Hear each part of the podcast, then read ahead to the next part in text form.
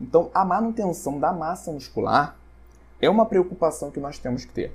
Não adianta o, paciente emagrecer se ele, se ele tiver um alto catabolismo muscular. Isso não vai gerar nele um efeito estético, vai gerar aquela aparência flácida. Consequentemente, ele vai continuar insatisfeito com o corpo dele.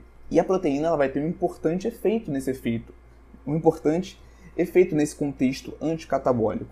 Porque a partir dessa ingestão de proteínas, principalmente prescrições mais altas, a gente vai estar fornecendo para esse paciente é um maior aporte de aminoácidos que poderão ser convertidos em energia.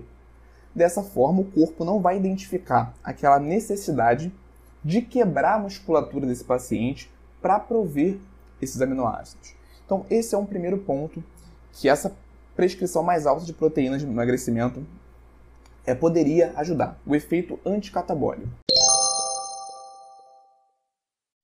E aí, Nutri, gostou desse corte? Então não deixe de se cadastrar para receber as nossas aulas completas e gratuitas no YouTube. O link está na descrição desse episódio. Nos vemos lá e até a próxima!